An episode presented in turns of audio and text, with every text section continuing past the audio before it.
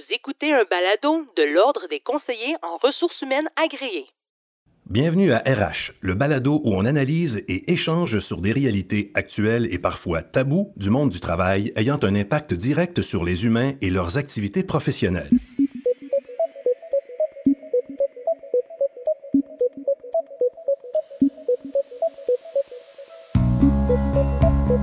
Dans ce spécial COVID-19, nous discutons de plusieurs questions que se posent les employeurs et les employés devant cette situation inédite. Le thème de cet épisode, l'importance d'une culture d'apprentissage et de développement.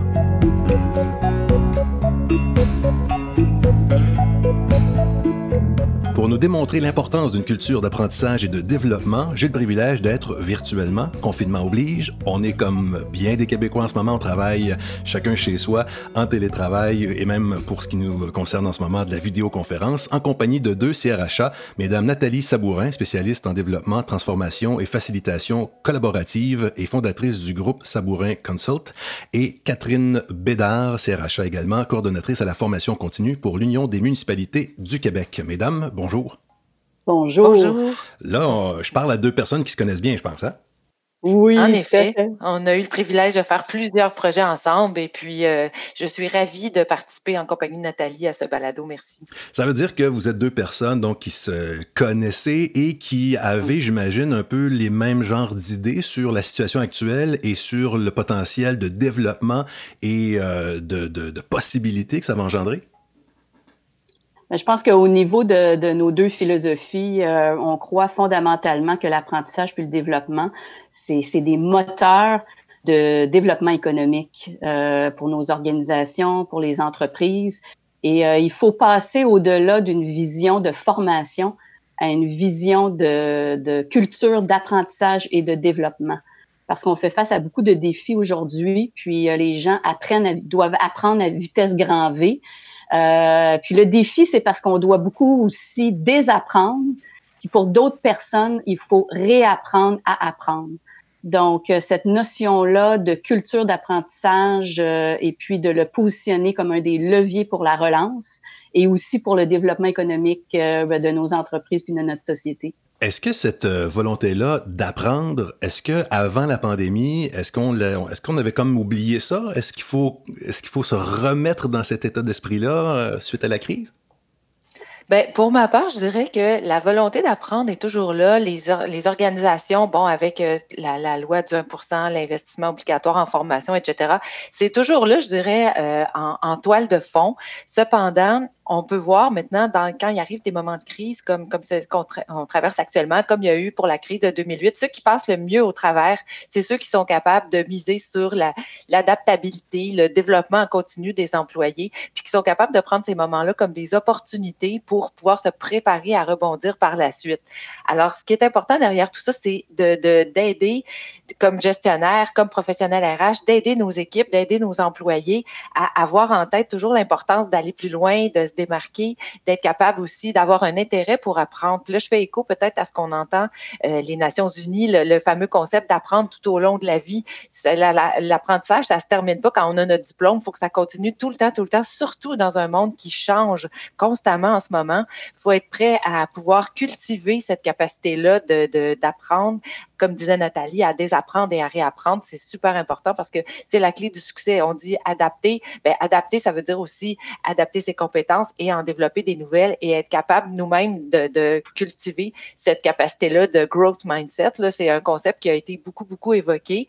Il y a une auteure qui s'appelle Carol Dweck. Vous pourrez trouver facilement la référence.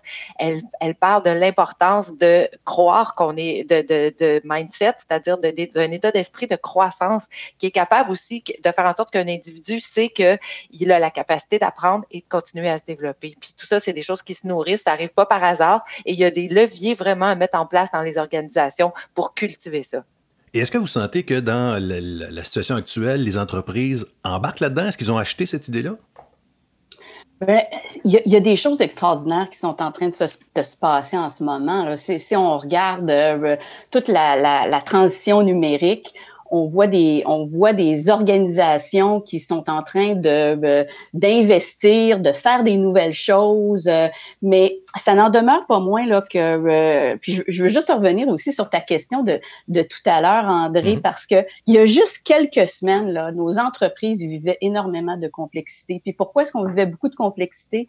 C'est parce qu'on faisait face à des transformations numériques. On a juste à pencher à l'intelligence collective, l'intelligence artificielle on faisait face à de la pénurie de main-d'œuvre, donc une transformation d'un point de vue démographique. On faisait face à des défis environnementaux. Puis là, maintenant, on est en train de voir, c'est des transformations d'un point de vue sanitaire, puis au niveau économique. Et les autres n'ont pas disparu en plus. C'est ça, exactement. donc, ça, c'est encore là. Puis, ce qu'on voyait, puis sur quoi est-ce qu'on travaillait, c'était la transformation du, du, du, euh, du, milieu du travail. Parce que les emplois étaient en pleine transformation. Par exemple, il y a des nouveaux emplois qui étaient créés. Jamais vu autant d'ingénieurs qui allaient commencer à travailler dans le secteur financier.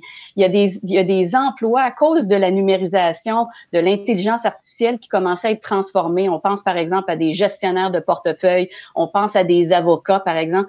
Puis aussi l'autre chose, c'est qu'il y a plein d'emplois qui commençaient à être éliminés. Ça, ça va juste aller en s'accélérant. Là aussi, on a juste à penser qui va retourner par exemple faire ses courses chez Métro ou ailleurs dans un autre centre d'achat. On le voit quand on va à la pharmacie quand on va dans des restaurants, tout ça, on utilise beaucoup plus la technologie maintenant. Donc, il y a beaucoup d'emplois qui euh, ont, été éliminés. Puis ça, ça a des impacts donc sur euh, euh, la culture de nos organisations. On avait besoin d'être beaucoup plus innovants, beaucoup plus créatifs, travailler beaucoup plus en équipe. Alors ça, ces choses-là, là, on doit continuer à travailler parce que ça va être nos compétences. Les entreprises qui réussissent le plus en ce moment, là, on le voit, c'est celles où est-ce qu'ils ont des capacités de résilience, c'est les personnes qui sont les plus créatives, c'est les gens qui ont réussi à se pivoter puis de, pouvoir s'adapter. Alors, euh, c'est extraordinaire quand même de pouvoir voir qu'est-ce que la nature humaine est, fait. Mais comme je mentionne tout à l'heure, il, y a des, là, il faut apprendre à vitesse grand V. Euh, il faut désapprendre, puis il faut réapprendre et apprendre. Puis je veux juste vous dire, je suis en communication avec plusieurs entreprises, plusieurs gestionnaires, plusieurs employés. Puis il y en a qui sont très enthousiastes et, c'est une occasion de déployer ces nouveaux talents. On découvre plein de talents chez les gens. Il y a d'autres personnes qui ont beaucoup de difficultés ça se fait quand même euh, euh, avec euh, des, des, prises de conscience. Il y a des gestionnaires qui savent pas comment diriger à distance. Il y a des professeurs, par exemple, qu'on leur demande du jour au lendemain maintenant, oh, en passant, il va falloir que tu deviennes un professeur puis enseignant en ligne. Hmm. Les médecins, on leur demande de faire de la télémédecine. Donc, on, on va devoir beaucoup continuer à accompagner les gens, pas juste à les former, mais à les accompagner. Puis j'ajouterais aussi, Nathalie, c'est très juste que tu dis, euh, en plus, euh, avec toute la transformation qui se passe, ça va au-delà de dire formons nos gens sur euh, l'outil XYZ technologique. Ça va beaucoup plus que ça parce qu'en ce moment, avec la situation de, télétravail, pour ceux qui ont la chance de pouvoir continuer à travailler, euh, ça met beaucoup de pression sur tout ce qui est les, les, des compétences, par exemple la collaboration. Nathalie en parlait tout à l'heure, la collaboration, les échanges, la créativité, etc. Je pense que ça met le focus quand une organisation a de la difficulté à, collaborer, travailler en silo, ça s'est amplifié en ce moment avec la, question de la distance puis du télétravail. Donc ça, c'est tous des aspects humains, c'est des aspects de compétences personnelles aussi qu'on a besoin d'avoir au niveau collectif dans une organisation. Et puis pour ça, euh, je pense que ça, va au-delà de former les gens sur le côté technique. C'est important de donner des occasions de, de discuter, d'apprendre et de se développer ensemble. Et puis là, on pourrait ouvrir la porte puis commencer à parler peut-être d'apprentissage social parce que je pense que on ne peut pas se limiter à des formes plus traditionnelles d'apprentissage, beaucoup plus magistrales ou beaucoup plus techniques pour bien servir nos communautés. Justement, c'était un peu la, question à laquelle je voulais arriver. Euh, on, est-ce que ça veut dire que les silos doivent tomber? Est-ce que ça veut dire que ce que je comprends, c'est qu'on on veut euh, favoriser une culture d'apprentissage, mais de ce qui est un petit peu euh, entre deux, ce qui unit peut-être les gens? Mais si on parle de, développer une culture d'apprentissage versus une, culture de formation, qu'est-ce que ça veut dire concrètement? Là? Concrètement, puis qu'est-ce que des gens en ressources humaines peuvent faire? Des choses concrètes, c'est de créer de la polyvalence au sein de l'entreprise. L'autre chose, c'est de permettre aux gens de, de, en anglais, on dit fail fast and learn. Ça, ça veut dire de créer une culture où est-ce qu'on a le droit à l'erreur, parce qu'on ne peut pas innover, on peut pas créer sans avoir cette occasion-là de pouvoir apprendre. moi, dans mon entreprise, là, tout simplement, on termine la semaine là, par un check-out, puis on se dit cette semaine, là, qu'est-ce qu'on a appris, puis qu'est-ce qu'on va faire différemment? Donc, une culture d'apprentissage, c'est de permettre aussi, là, nous autres, on fait ça aussi chez nous, puis j'accompagnais une entreprise, euh, un gestionnaire dans une grande entreprise financière euh, la semaine dernière, puis de voir, wow, comment, quel espace que tu vas donner à ton équipe en ce moment là pour être capable justement d'être créatif, travailler ensemble, parce que les problèmes aujourd'hui là, ils sont plus compliqués compliqué, c'est des formules mathématiques compliquées. Là. créer un avion, c'est compliqué. Mais la complexité, c'est notre monde aujourd'hui, c'est qu'on sait même pas qu'est-ce qui va se passer demain. Puis les problèmes, c'est qu'on peut plus les résoudre par soi-même. Il faut qu'on les puisse les résoudre ensemble. Donc, quel espace qu'on va se donner pour être capable de résoudre des, défis ensemble? Nous, le 3 avril puis le 11 mai, on a mis ensemble avec le co-développement professionnel, on a mis des espaces créatifs et collaboratifs pour apprendre ensemble puis régler des problèmes différemment. Ben, en dedans de 48 heures, j'ai eu 160 personnes qui se sont inscrites pour ça il y a vraiment un besoin, là, les gens ont besoin de, se réunir ensemble. On parle, tu sais, quand on parle de culture d'apprentissage, on parle de coaching, on parle de mentorat, on parle de groupe de co-développement, on parle de donner des mandats à des gens pour qu'ils puissent continuer à apprendre des choses aussi simples que faire des lunch and learn, des check-in, des check-out. Tu sais, c'est de la, c'est de la communication constante c'est de donner un espace où est-ce que peut-être qu'on va pouvoir travailler sur quelque chose qui n'a rien à voir avec notre travail même c'est ça une culture d'apprentissage, c'est que je travaille en quelque part, puis je sens que il y a plein d'occasions pour moi que je puisse apprendre. Est-ce que, par exemple, on va permettre les gens, après deux ans, de pouvoir euh, transiter dans un autre poste? Je suis pas en train de te parler de formation dans ce cas-là. Là. Je suis en train de, de dire que moi, j'ai cette occasion-là pour continuer à progresser, puis que mes gestionnaires, les patrons, vont encourager de créer ces espaces-là de, de collaboration, d'apprentissage en pair, puis de, de, des choses souvent qui, qui coûtent pas très cher. Hein? C'est ça aussi. On pense que ça coûte cher la formation. C'est pour ça qu'on on est critique face à ça. Mais quand on décide de mettre en place des cultures d'apprentissage, il y a beaucoup de choses qu'on peut faire à faible coût. C'est une question de temps. Mhm. En même temps, je vais être très pratico-pratique. On est dans une période en ce moment où ça n'a jamais été aussi euh, facile, dans le sens où il y a quand même des remboursements euh, gouvernementaux pour la formation. Ça doit être vraiment pour vous, là, ça doit être une période. Euh, on est quoi dans, on peut être dans, dans l'âge d'or de la formation puis du développement? Oui, mais... Vas-y, Catherine. Merci, Nathalie. oui, en effet, il y a comme une, euh, surtout avec l'annonce de la subvention de le PACME du ministre Boulet, il y a comme une, euh, une, énorme opportunité de former. Il y a beaucoup d'argent qui est disponible aussi pour les organisations. Puis moi, je salue cette initiative-là du gouvernement, c'est sûr. Comme gestionnaire de formation, par contre, comme professionnel RH, comme gestionnaire tout court, il faut aussi, par contre, se poser la question de faisons des choix éclairés par rapport à ce qu'on choisit. Il y a une offre, il y a une manne incroyable en ce moment de, d'offres de, formation de tout acabit dans tous les sens. C'est pas le moment, je pense, de se lancer justement dans tous les sens sans avoir aucun plan. C'est important de réfléchir, c'est important d'accrocher ça le plus possible à une stratégie, puis à notre monde aussi. On les connaît, nos gens, on le sait exactement. Il y a des, il y a des personnes qui ont peut-être davantage besoin de formation dans, tel ou tel domaine, que ce soit technique, que ce soit des compétences plus personnelles. Comment faire ça de la bonne façon comme un consommateur, entre guillemets, averti? Parce que c'est pas parce que tout à coup, il y a une grande, grande offre qui justement, il faut, il faut se lancer dans tous les sens, comme je disais. Donc, c'est important de réfléchir puis d'être stratégique aussi dans les choix qu'on fait, que ça s'accroche avec notre plan de continuité, que ça s'accroche avec ce qu'on est capable de prévoir pour euh, je dirais pas l'après-COVID. J'ai entendu une belle expression dans la presse cette semaine, M. Rousseau, je pense qu'il disait l'avec-COVID. Alors, euh, on en a pour un moment avec ça. Donc, euh, c'est important de faire des choix avec le plus de clarté possible, même si on n'en a pas toujours autant qu'on voudrait, avoir en tête une certaine pérennité, puis y aller aussi peut-être avec le, le, le, plus rapide opérationnel. En ce moment, dans des organisations, Nathalie le disait, c'est important de développer la polyvalence. Effectivement, est-ce qu'on a, par exemple, dans une PME, est-ce qu'on a une seule personne qui faire une opération cruciale. C'est le temps d'y réfléchir, puis c'est le temps de prévoir aussi euh, que les connaissances, les compétences puissent tourner aussi, parce que on se met à risque. Là, on est au début de cette situation-là. Bon, c'est la huitième semaine, mais tout de même, il y a des gens qui peut-être qui vont tomber malades. Il y a des gens qui, peuvent, qui peuvent avoir toutes sortes de, de d'empêchement à continuer à travailler pendant un temps qu'on ne saura pas. Donc, ne nous mettons pas à risque et voyons venir voir ça. On le fait dans des planifications de main-d'œuvre, des planifications de relève à plus long terme, mais je pense qu'en ce moment, on est aussi dans la planification de l'urgence. Si jamais ça arrivait, ne pas se mettre à risque. ce qui est intéressant de, du PATME, euh, qu'on dit, c'est le programme d'action concerté pour le maintien en emploi.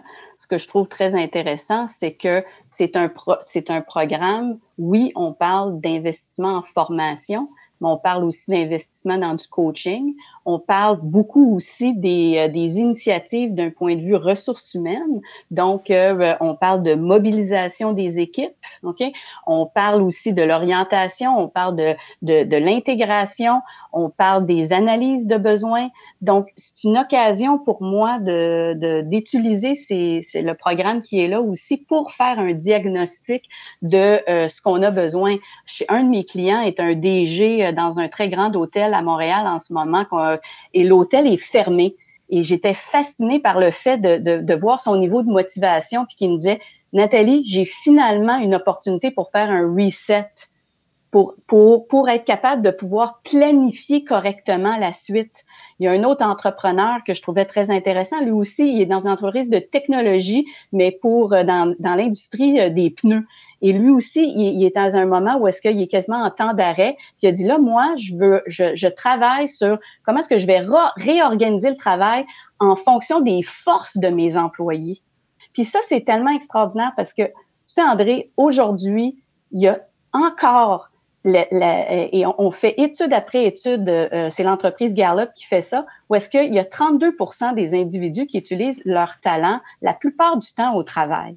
Et quand moi, les entreprises me disent, Nathalie, il faut faire plus avec moins, moi, je leur dis, mais oui, mais quand vous entendez cette statistique-là, hum. que les gens vous disent qu'ils utilisent seulement 32% de leur plein talent, imaginez-vous comment c'est un gaspillage. Alors, prenons cette, cette opportunité-là pour redécouvrir les talents des gens. Et il y a, des, il y a plein d'outils pour, euh, pour, pour le faire et tout ça. Alors, euh, donc, euh, euh, il y a plein, plein, d'opportunités, mais c'est le temps aussi de pouvoir balancer entre faire un, être dans, dans l'urgence et puis de prendre un petit moment aussi pour planifier. Ben justement, il y a plein d'opportunités. On pourra les approfondir juste après cette pause que voici.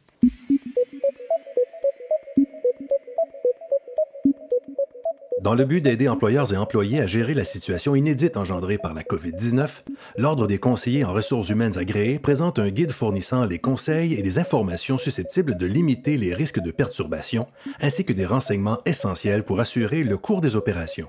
L'Ordre entretiendra des points d'information réguliers avec ses professionnels agréés afin de les tenir informés de l'évolution de la situation et les aider à exercer leurs responsabilités en tant que CRHA et CRIA. Ce guide est évolutif les données de ce document seront donc mises à jour de façon continue en fonction de l'évolution de la situation.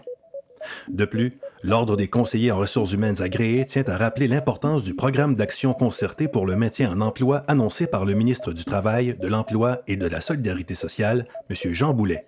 Pour les professionnels agréés en ressources humaines, la mise en place d'un tel programme représente une opportunité de mettre à profit leur expertise en tant que partenaires et acteurs clés pouvant accompagner le développement des compétences nécessaires au rehaussement de la productivité des organisations et de l'efficience humaine. Pour plus d'informations, visitez le dossier spécial COVID-19 au ordrecrha.org. On est de retour à RH Le Balado. J'ai toujours le plaisir d'être avec Mesdames Nathalie Sabourin et Catherine Bédard de CRHA à qui j'ai envie de poser une première question. On va se, rapprocher du très pratico-pratique, mais juste avant, on dirait que je vous ai entendu parler tantôt d'entrepreneurs qui euh, euh, profitait de cette pause-là pour euh, se repositionner, pour euh, réfléchir à comment on va faire les choses. Bref, qui voyait du positif. Est-ce que, est-ce que depuis le début, on n'est pas un peu divisé entre les, les optimistes puis les, les pessimistes? Il y a des gens qui étaient qui trouvent qu'on déconfine trop vite, d'autres pas assez vite. Est-ce que les, les entrepreneurs, les gestionnaires que vous rencontrez, est-ce que justement on peut les, les, les, classer dans ces deux catégories-là? Et comment devraient-ils changer ou pas leur façon de voir les choses? Hmm. C'est très intéressant ta, ta, question, André. Puis nous, euh, dans notre firme, on s'est posé cette question-là. Euh, puis on, on, on, le résume avec trois R, tout simplement.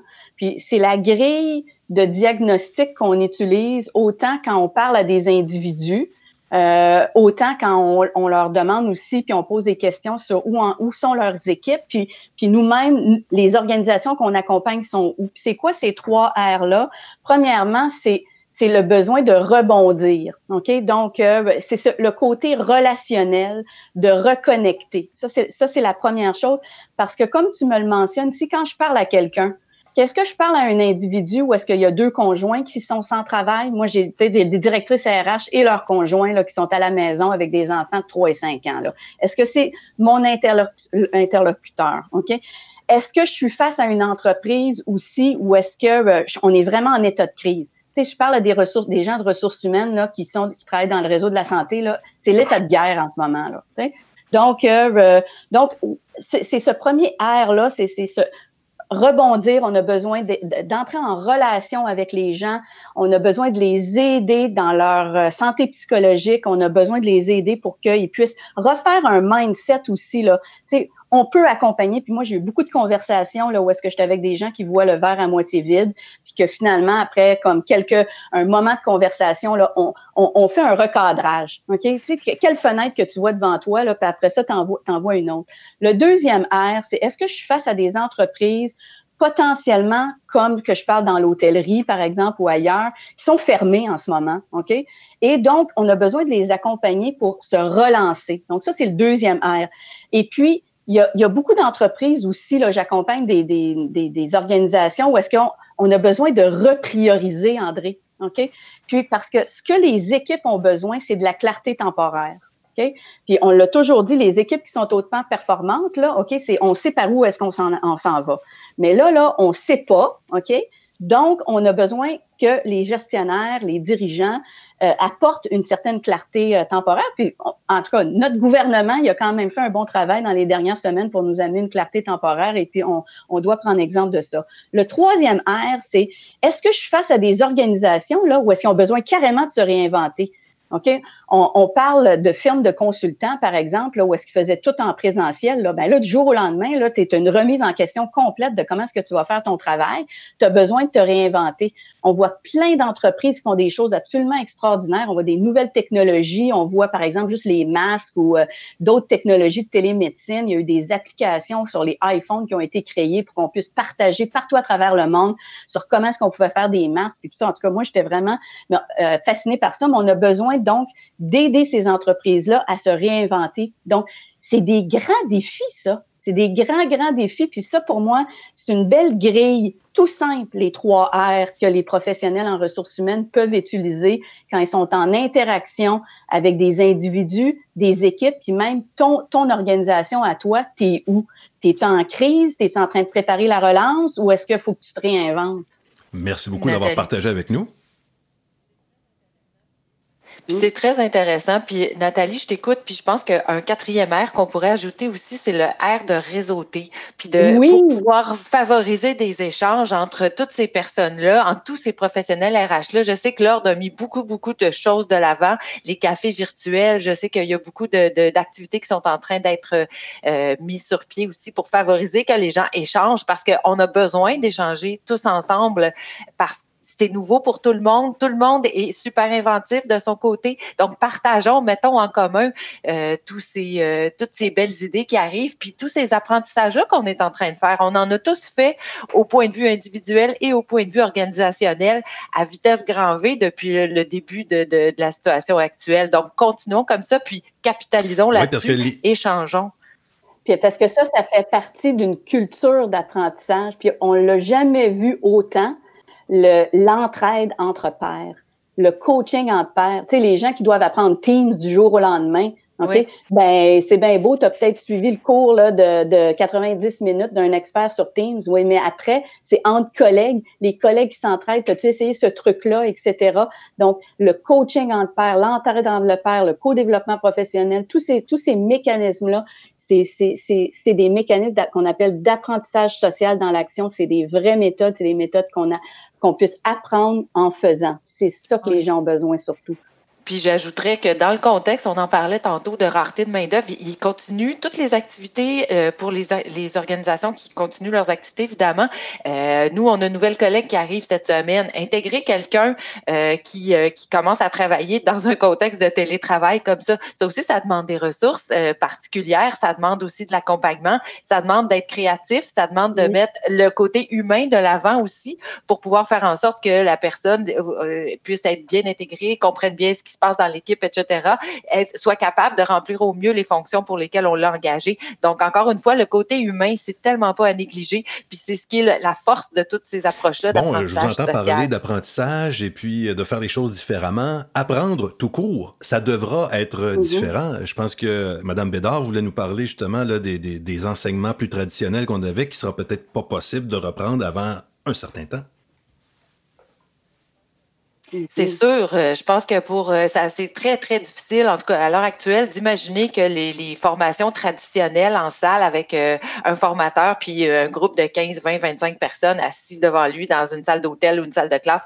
On, déjà, la transition vers le virtuel commence à être amorcée. Il y a beaucoup de, de, de types de formations qui ont été développées dans les dernières années. Il y a beaucoup d'appétit aussi qui se passe pour ça, mais là, la, la, transition, elle est complètement accélérée. Moi, je parle à des formateurs qui m'avaient dit il y a quelques non, non, moi, euh, les activités en virtuel, je suis pas à l'aise avec ça. Mais tout à coup, nécessité fait loi, il faut absolument avancer vers ça à vitesse grand V. Donc, euh, puis c'est sûr que la technologie, malheureusement, des fois, nous cause des petits pépins, mais il faut quand même beaucoup, beaucoup aider nos formateurs à prendre le virage vers ça parce que travailler en virtuel avec des apprenants, faire une activité de formation de qualité en virtuel, ça veut pas juste dire on transforme un PowerPoint, on le met à l'écran puis on parle comme si on était dans une salle de classe. Ça demande beaucoup d'autres choses. c'est là que je pense que les, professionnels RH et les professionnels en formation RH particulièrement vont être demandés puis ont besoin d'accompagner les formateurs. Il y a beaucoup de milieux dans lesquels les formateurs, ce sont les experts de contenu. Je pense aux experts techniques, par exemple, dans les usines. Euh, donc, ils, connaissent sur le bout des doigts leur machine, leur technologie, etc. Mais là, donner ça en virtuel du jour au lendemain, ils ont besoin d'accompagnement. Puis c'est important de pouvoir faire en sorte qu'on connaisse bien les plateformes, on connaît bien les façons dont les adultes apprennent tous les principes pédagogiques, andragogiques, qu'on connaisse bien aussi euh, toutes les stratégies d'apprentissage différentes. Donc ça, ça devient crucial en ce moment si on veut que ce soit un succès, le virage vers. Euh, est-ce que vous avez, euh, est-ce que vous avez des, des exemples de, de bonnes pratiques en matière d'apprentissage? Ouais. À distance? Oui, bien sûr, il faut prévoir des interactions, c'est la clé. Euh, en salle, on dit euh, que une, le, le, formateur devrait idéalement permettre une forme ou une autre d'interaction à toutes les 20 minutes en virtuel, il faut au moins doubler cette fréquence-là, si c'est pas plus. Donc, il faut prévoir. Les plateformes maintenant modernes prévoient beaucoup des, des, des quiz, euh, des sondages, utiliser le clavardage. La pire chose, je vais vous dire, c'est un formateur qui limite son interaction à dire est-ce qu'il y a des questions? Euh, ça marche pas. Puis c'est difficile, à ce moment-là, c'est difficile pour le formateur qui est devant un écran, qui a l'impression qu'il parle dans le vide. Puis c'est difficile pour les apprenants qui sont facilement distraits. Vous le savez, quand on suit une formation à distance, euh, on, le, formateur a énormément de choses qui entrent en compétition avec son avec ce, qu'il est en train de dire. Les courriels rentrent, le téléphone peut sonner. Si on est en confinement avec d'autres personnes, il y a, le chien peut japper, les enfants, tout ce que le, facteur sonne à la porte, etc. Donc, toutes ces, toutes ces choses-là, en virtuel, il faut vraiment travailler fort comme formateur pour garder, euh, pour garder l'attention de, de, nos apprenants. Mais il y a des, euh, il y a des, maintenant, les, les, plateformes permettent, par exemple, de faire des, des, ateliers de travail. La même chose, faire des petits îlots de travail. La même chose que dans une salle de classe, si le formateur dit à son, à son auditoire, OK, mettez-vous en équipe de 4-5, puis on discute de tel cas, puis on revient en grande équipe tout à l'heure. On peut tout faire ça en virtuel maintenant. C'est juste qu'il faut se donner le temps de réfléchir et de transformer notre, euh, notre activité de formation, nos stratégies, pas juste notre contenu au-delà de ça, comment on va passer notre contenu, comment on va impliquer nos apprenants à suivre notre contenu aussi, puis à participer activement, c'est la clé. Puis c'est la clé, puis même ajouter à la fin de prévoir des, occasions pour discuter de comment on va utiliser ça maintenant dans notre quotidien. Donc, prévoir le transfert, parce qu'une activité de formation réussie, c'est pas juste le pendant. Il y a le avant, puis il y a le après. Puis le avant, ben ça peut être que l'apprenant puisse comprendre la raison pour laquelle euh, il va suivre telle ou telle formation. En, comme formatrice, j'ai souvent entendu malheureusement dans des activités. Euh, on commence le tour de table au début, on entend bon bonjour, qu'est-ce qui vous amène aujourd'hui? Puis euh, parfois la réponse c'est ben je viens ici, je sais pas pourquoi, mais on m'a dit de venir. là, ça, je vous dis, ça fait un défi supplémentaire pour un formateur en commençant. Donc, les gestionnaires ont leur rôle à jouer aussi. Puis ça, les professionnels RH peuvent accompagner les gestionnaires pour dire comment on va ancrer ces apprentissages-là, comment on va aider nos, nos participants à faire du sens avec ça. Nathalie, je crois que tu veux ajouter quelque chose? Bien, juste pour euh, faire un petit sommaire, euh, euh, pour moi, un, des éléments qui est très important pour tous ceux qui sont formateurs, professeurs, enseignants, c'est aussi, ceux qui ont beaucoup d'expérience, c'est qu'on a besoin aussi de cheminer puis de retrouver notre identité professionnelle puis notre motivation. Puis euh, pour moi qui a vécu cette transition-là il y a deux ans, du, présentiel à, une présence 100% à distance, je me suis identifiée que je passais d'être producteur de long métrage à un créateur de séries, vous savez, comme des séries Netflix. Puis euh, tout le monde, tout le monde aime ça. Les, tout le monde aime ça regarder une bonne série Netflix. Alors, euh, au lieu des longs films, là, maintenant, il faut faire faut faire une formation avec des petits modules de 60 minutes, 90 minutes. Ce qui est intéressant, c'est qu'on laisse des espaces entre le temps. C'est ça qui va favoriser le transfert des apprentissages. Mais euh, comme personne, euh, des gens qui ont beaucoup d'expérience, c'est un défi en ce moment. Puis on le voit, il y a plusieurs chargés de cours à l'université où est-ce qu'ils sont très inquiets. Ils se demandent comment est-ce qu'ils vont enseigner leurs cours au mois de septembre. Est-ce qu'ils ont l'énergie? Est-ce qu'ils ont le goût de le faire? Parce que c'est beaucoup de travail faire un remodelage de cours de présentiel en, en, ligne. Puis ça demande beaucoup beaucoup de créativité et euh, faut, retrouver sa motivation. Ça s'improvise pas. Puis en effet, puis ça, a un gros impact sur la motivation des participants aussi. Donc, euh, il faut vraiment, vraiment apporter une attention soutenue à, ces aspects-là, puis à l'accompagnement. On va peut-être apporter des, réponses là-dessus. Comment on va faire pendant les prochaines semaines ou les prochains mois pour euh, préparer la relance des organisations par l'apprentissage et le développement des compétences, parce qu'il ne faut pas que ça arrête une fois que la COVID va être disparue. Là. Comment on fait là, pour installer ça de façon plus euh, permanente, si on veut? Bien, encore une fois, pour moi, André, ce qui est très important, c'est de comprendre où est rendue ton organisation. OK? Euh, comme, comme j'ai mentionné tout à l'heure, là, est-ce que je suis dans un état de crise? Est-ce que je suis dans un état, c'est ça, où est-ce que mon entreprise a été fermée puis je vais être dans un côté de relance? Est-ce que on, vraiment on est en train complètement de se réinventer parce que, mon Dieu, qu'est-ce qui se passe? Là, nos produits sont désuets et tout ça. Puis, pour moi, c'est mon, mon message pour les professionnels en ressources humaines. C'est qu'il faut avoir un regard externe encore une fois, on est très tourné vers l'interne, puis on est très opérationnel. Et c'est souvent ça, les entreprises qui réussissent, c'est les entreprises qui regardent, OK, qu'est-ce qui se passe à l'international? Qu'est-ce qui se passe dans mon secteur? Qu'est-ce qui s'en vient? Je parlais justement avec mon client dans le secteur financier, puis j'ai dit, tu sais quoi? Ton balisage, là, c'est peut-être pas le secteur financier, c'est le secteur du TI, c'est le secteur du marketing, c'est d'autres secteurs qui n'ont pas à voir avec toi, OK, pour que ça puisse t'amener autre chose. Oui, de faire un balisage pour comprendre la concurrence et tout ça, mais c'est souvent, c'est pas notre concurrent de hier qui va être notre concurrent de demain. Et puis, il faut être vraiment branché sur nos clients, OK? Qu'est-ce qui se passe aussi chez, nos clients? Donc, ça, pour moi, les gens en ressources humaines, c'est très, très, très important. Puis Catherine, elle a parlé là, de l'importance de se réunir ensemble, dans des communautés de pratique participer dans des groupes de, de discussion, élargir votre réseau. Qu'est-ce qui se passe? Échangez votre bonne pratique parce que le concurrent, là, il est pas à côté, là. Il est en Chine, il est aux États-Unis. On continue à être une entreprise mondiale. D'un point de vue de ton entreprise, à l'interne de ton entreprise, pour moi, c'est là aussi de voir, OK, si, si tu es dans un état de gap, dans l'état de crise, là, là tu as besoin vraiment, là, me dire, focus sur le monde. Là, là, il faut prendre soin de la santé physique, la santé psychologique des gens.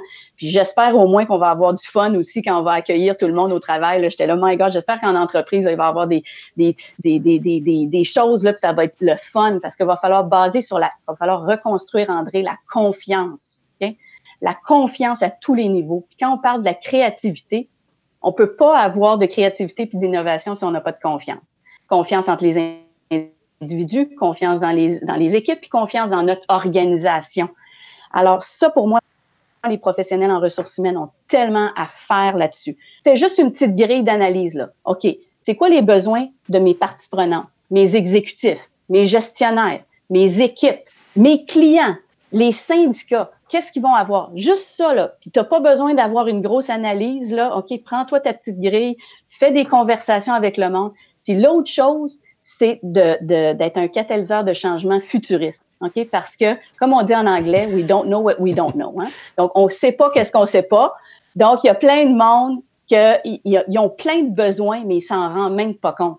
Tu sais, quand l'iPhone est arrivé, la personne qui nous a dit qu'on allait avoir besoin d'un iPhone, moi, j'ai travaillé en technologie, là, puis les gars qui étaient en R&D, il y a dix ans qu'ils me parlaient de ça, là, quand l'iPhone était sorti. Je le, tu sais, wow, c'est quoi cette affaire-là? Donc, comme professionnel RH, là, on vous dit d'être stratégique, c'est l'équilibre, OK? C'est cet équilibre-là entre répondre aux besoins opérationnels puis faire une petite prise de recul pour qu'on puisse vraiment mettre en place des choses concrètes qui vont vraiment aider les gens. Très court terme, les gens vont avoir besoin vraiment, la santé physique et psychologique est très importante. Puis après ça, c'est comme on a mentionné, euh, aider les gens à continuer à apprendre à, vitesse grand V. Puis ceux qui ont besoin de désapprendre, il faut les accompagner. Et puis, euh, il faut, aider les gens qui ont besoin de réapprendre et apprendre. Parce que n'oublions pas qu'au Québec, on a un taux de littératie de base qui est très faible. On a un taux de décrochage très élevé. Puis on a un taux de, de, de littératie numérique, OK, qui est un frein à la productivité et à la performance de nos entreprises manufacturières. Donc, pour qu'on soit capable de compétitionner à l'international, nos entreprises manufacturières ont besoin de, de l'intelligence artificielle, ils ont besoin de la technologie, et ça, ça veut dire que les travailleurs qui travaillent dans les usines, ils ont besoin d'être capables d'avoir un niveau de littératie beaucoup plus élevé pour être capable d'opérer des, euh, des machines, euh, euh, analyser des informations qui sont beaucoup plus conceptuelles et beaucoup plus complexes. Et donc, n'oublions pas, et donc les cégeps, les écoles secondaires, les, les, les organisations qui travaillent sur l'éducation aux adultes, euh, tout encourager les jeunes. Moi, je suis préoccupée en ce moment, là, les jeunes là, du secondaire puis du cégep, là, faut qu'on continue à les motiver pour aller à l'école. Puis on a bien beau peut-être critiquer là, que le, cet été, on donne des, des subventions aux étudiants, mais ce qu'on veut, les étudiants, là, moi, je veux que tous les étudiants retournent à l'école en septembre. Puis si on peut les aider puis leur donner un petit coup de pouce pour qu'ils continuent à être motivés puis qu'ils rentrent à l'école en septembre, c'est ça qu'on a besoin parce que en conclusion pour moi là, l'économie du Québec, c'est une industrie de savoir. C'est une industrie qui c'était le succès de notre de notre de notre économie est basé sur l'industrie du savoir, ça veut dire des entreprises de, haute technologie, l'intelligence artificielle, euh, euh, la, la, culture, euh, le, le, secteur du fintech, etc. Et donc on a besoin d'avoir des gens qui ont des capacités et ça passe par la littératie de base et euh, les compétences numériques aussi, et les compétences de futur, de créativité, de collaboration, de résolution de problèmes complexes, de résilience, d'adaptation. C'est ça qu'on a besoin, puis c'est à travers une culture d'apprentissage qu'on va pouvoir euh, être capable de réussir. J'ai envie de vous dire que moi, j'ai deux, deux, filles de 10 et 12 ans, et puis je leur dis des fois le métier, parce qu'on s'amuse à dire qu'est-ce que vous allez faire dans la vie, tout ça je leur dis que le métier que vous allez faire plus tard, peut-être qu'il existe. Il existe probablement pas encore. Mm-hmm. En effet, c'est très probable. C'est pour ça aussi qu'on dit toujours les compétences du 21e siècle, euh, ça, va être lesquelles. C'est pas des compétences techniques. La technique, ça évolue trop vite, ça arrête pas de changer. Ça va, ça va, ça va trop vite. Donc, l'idée, c'est vraiment, on parlait d'apprendre à apprendre. C'est ça qui est le plus important.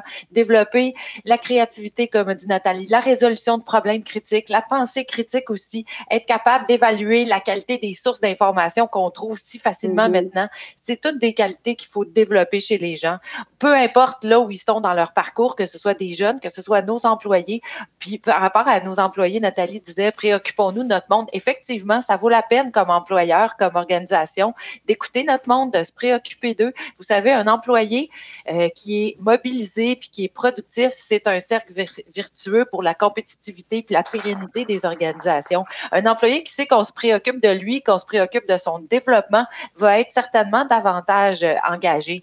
Puis parfois, on entend des gens, euh, des critiques à la formation ou à l'apprentissage dire oui, mais là, on le forme, puis après, il va partir, il va aller chez le compétiteur. Peut-être que oui, mais peut-être que non. Puis de toute façon, on sait qu'aujourd'hui, de plus en plus, les gens bougent. Les gens vont rester de 3 à 5 ans dans un poste. Mais si, dans mon organisation, je suis capable d'offrir un, euh, les conditions qui vont faire que le 3 à 5 ans va devenir un 5 ou peut-être même un 6 ans, pourquoi pas? Puis peut-être peut-être qu'après, mon employé va décider de quitter pour toutes sortes de raisons, d'avancement, d'opportunités qu'il n'y aura pas ailleurs. Mais moi, je veux que le temps où il aura été chez moi, ça aura été un temps productif, un temps dans lequel il sera mobilisé, puis il pourra apporter à l'organisation. C'est un cercle vertueux. Puis peut-être qu'une fois qu'il aura quitté, ça deviendra le meilleur ambassadeur de mon organisation. Puis ça, dans des temps de rareté de main-d'œuvre, ça vaut de l'or. Puis on, entend même parler des employés boomerang qui reviennent. Peut-être qu'il nous reviendra dans quelques années. Puis on sera très heureux de l'accueillir et de le recompter à nouveau parmi notre équipe. Donc, vraiment, c'est un message à, garder. Puis il faut avoir la vue longue et non pas la vue courte en ce moment pour tout ce qui se passe. Donc, euh, espérons que la, situation actuelle nous apprendra peut-être à, recadrer nos pensées puis nos croyances par rapport à tout ça. Juste en terminant, oui, oui, oui allez-y. Oui, parce que je voulais rajouter euh, là-dessus, parce que pour tous ceux comme ça, les entrepreneurs, vous savez, qui remettent en question comme ça, ben oui, ben, Nathalie, pourquoi est-ce qu'on devrait investir euh, dans, dans nos ressources? Parce qu'ils vont partir dans, dans, dans quelques années? Euh, il y a des liens, il y a des recherches qui ont été démontrées qu'il y a un lien direct entre la satisfaction de nos clients, la valeur qu'on apporte à nos clients, puis la mobilisation de nos employés. Puis quand on parle de la mobilisation des employés, il y a un lien direct avec euh, notre, tableau de bord opérationnel. Puis ça, ça veut dire l'absentéisme, ça veut dire les taux de, les taux de, de, de roulement, ça veut dire euh, des métriques clients, ça veut dire notre performance, notre productivité. Donc, euh, euh, pour tous ceux qui, qui recherchent ces éléments-là, les recherches existent, elles sont là, euh, et il va y avoir énormément d'avantages à court terme, à moyen terme et à long terme d'investir dans l'apprentissage des gens. J'aimerais ça vous demander, en terminant, si on veut profiter du PACME, PACME, oui. comment on, on, commence par quoi? S'il y a un schéma là, à suivre, là, ben, je, suis en train de faire ça justement euh, en ce moment avec euh, avec un de, de, mes clients. Puis on était là à, vraiment à, regarder euh, justement faire ce reset puis se dire où est-ce que où est-ce qu'on s'en va, qu'est-ce qu'on va avoir besoin. Et on est on, on, est en train de regarder là une, une liste de projets comme je mentionnais euh, tout à l'heure, ce qui est fantastique, c'est que on peut le regarder sur une angle de planification de main d'œuvre, ok? Ensuite, on peut le regarder sur un angle d'analyse de besoins parce que les deux sont de besoins de développement puis d'apprentissage parce que les deux sont interreliés. Ensuite, on peut le regarder sur l'angle de la mobilisation. On peut le regarder sous l'angle du développement du leadership des gestionnaires. Euh, on peut le regarder en termes aussi de euh, faire un diagnostic euh, de, euh, euh, de nos pratiques ressources humaines. c'est une occasion extraordinaire. Là, il y a une entreprise de, de, de construction, une PME, qui cherchait de l'aide là-dessus. quand j'ai eu un courriel d'une de mes collègues, et les gens vont rentrer en communication avec les conseillers en emploi de, de, notre gouvernement pour euh, être capable de pouvoir euh, explorer le tout. Donc, c'est important de euh, bien regarder, à faire une analyse rapide de c'est quoi vos besoins. Le formulaire, je vais vous dire, je l'ai regardé, il est quand même quelques pages, mais les questions sont pas si compliquées que ça à, à, à répondre. C'est une question, prenez au moins une heure de votre temps, puis faites-le en équipe faites-le en équipe. C'est une belle occasion là, avec votre comité de direction. Là, réunissez-vous sur Zoom, là, OK? Puis, puis discutez de ça ensemble, là, puis euh, co-créez là cette, euh, cette demande-là. Euh, c'est pas une occasion de faire ça tout seul. Euh, puis il y a des entreprises aussi, si je pense par exemple à une directrice ressources humaines qui, qui, qui, a été mise en, chômage, malheureusement, ben là, avec la subvention du 75% de subvention salariale, ben là, ils sont en train de regarder de faire venir des personnes pour qu'elles puissent travailler là-dessus. Puis j'ajouterais, Nathalie, c'est très juste ce que tu dis. Puis peut-être pour l'analyse, on peut la, voir en deux temps. On peut la voir maintenant, dans l'immédiat, de quoi avons-nous besoin pour pouvoir prendre le virage puis continuer nos opérations le mieux possible. Puis justement, un peu plus tard, comment, comment pourrions-nous réfléchir à ce dont nous aurons besoin dans six mois avec la clarté qu'on a actuellement, mais quand même, on avait prévu quoi dans notre plan stratégique pour cette année? Qu'est-ce qui va rester? Qu'est-ce qu'on peut continuer à faire? De quoi on a besoin peut-être pour se transformer puis amener ça plus loin puis quand même avancer nos choses? Est-ce qu'il faut faire de la place à des nouvelles compétences qu'on n'avait pas pensé, euh, auxquelles on n'avait pas pensé faire appel non plus? Donc ça, vraiment, c'est les, gestionnaires euh, sont, ont un rôle crucial à jouer aussi réfléchissez, puis vraiment, ayez pas peur de tout remettre sur la table parce qu'on est dans une situation qui nous demande ça actuellement. Mesdames, ça a été vraiment un plaisir. J'ai envie de vous, donner quelques secondes si vous avez euh, peut-être un mot de la fin que vous voulez ajouter. pour moi, la grande erreur, ça serait de rester seul. Donc, euh, entourez-vous. euh, faites équipe.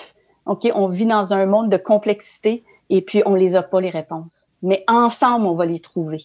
Ensemble, on va les trouver. Je l'ai vu ça à travers notre, notre événement là qu'on a organisé. Ça a été fantastique. Des, des, la collaboration, de la créativité, c'est dans la co-création qu'on va trouver des réponses ensemble. Puis moi, je vous laisse sur la citation qui m'a animée à ma deuxième semaine de, de confinement quand j'ai eu cette idée-là de créer euh, euh, des événements collaboratifs en ligne. Euh, c'est de, de Drucker. Puis Drucker, il dit que la meilleure façon de prévenir l'avenir, c'est de le créer. Alors, donc, on les a pas les réponses, mais ensemble, on va les trouver. Puis soyons créatifs. Ben Nathalie, effectivement, moi aussi j'allais aller dans le sens de la créativité puis dans le sens du réseau. On en a parlé tantôt, puis euh, on est vraiment sur la même longueur d'onde toutes les deux là-dessus. Moi, je pense qu'il faut aussi accepter qu'on est dans une situation qui nous demande pas le même coffre à outils que d'habitude. Donc, on a peut-être des marteaux, on a peut-être des tournevis, mais peut-être qu'on va avoir besoin d'un pinceau pour dessiner à la place dans notre. Soyons créatifs, laissons-nous aller parce que, puis euh, surtout acceptons qu'on ne peut pas faire les choses pareil comme avant, puis essayons de se décoller de nos idées qu'on avait déjà pour se dire est-ce que c'est la meilleure chose à faire en ce moment ou est-ce qu'il y aurait autre chose? Puis ça, ça passe, ça se fait ensemble en réfléchissant ensemble parce que je pense qu'on est face à une situation d'un niveau de complexité qui est impossible à surmonter seul. Donc, euh, vraiment, c'est mon, aussi, aussi mon, mon, mot de conclusion. Parlons, réfléchissons, échangeons, c'est super important. Puis prenons soin de nous comme humains aussi dans tout ça. Mm-hmm, mm-hmm. Ben, mesdames, vous avez réussi à me convaincre que la culture d'apprentissage et de développement était la clé pour euh, passer à travers ce défi-là. Merci beaucoup. Merci, de nous avoir reçus. Je, m'appelle André Champagne et j'ai eu l'immense plaisir de discuter depuis les dernières minutes avec deux CRHA, mesdames Nathalie Sabourin et Catherine Bédard. Vous avez euh, leur descriptif et, et euh, leur titre accompagnant ce balado sur la plateforme que vous avez choisie. Merci beaucoup, mesdames. Vous pouvez entendre ou réentendre tous les épisodes de RH, le balado de l'Ordre des conseillers en ressources humaines agréés via les rubriques balado ou podcast des plateformes Apple, Google Play et Spotify. L'Ordre CRHA, c'est 11 000 conseillers et conseillères en ressources humaines et en relations industrielles agréées. Des professionnels pour qui l'humain est au cœur des organisations.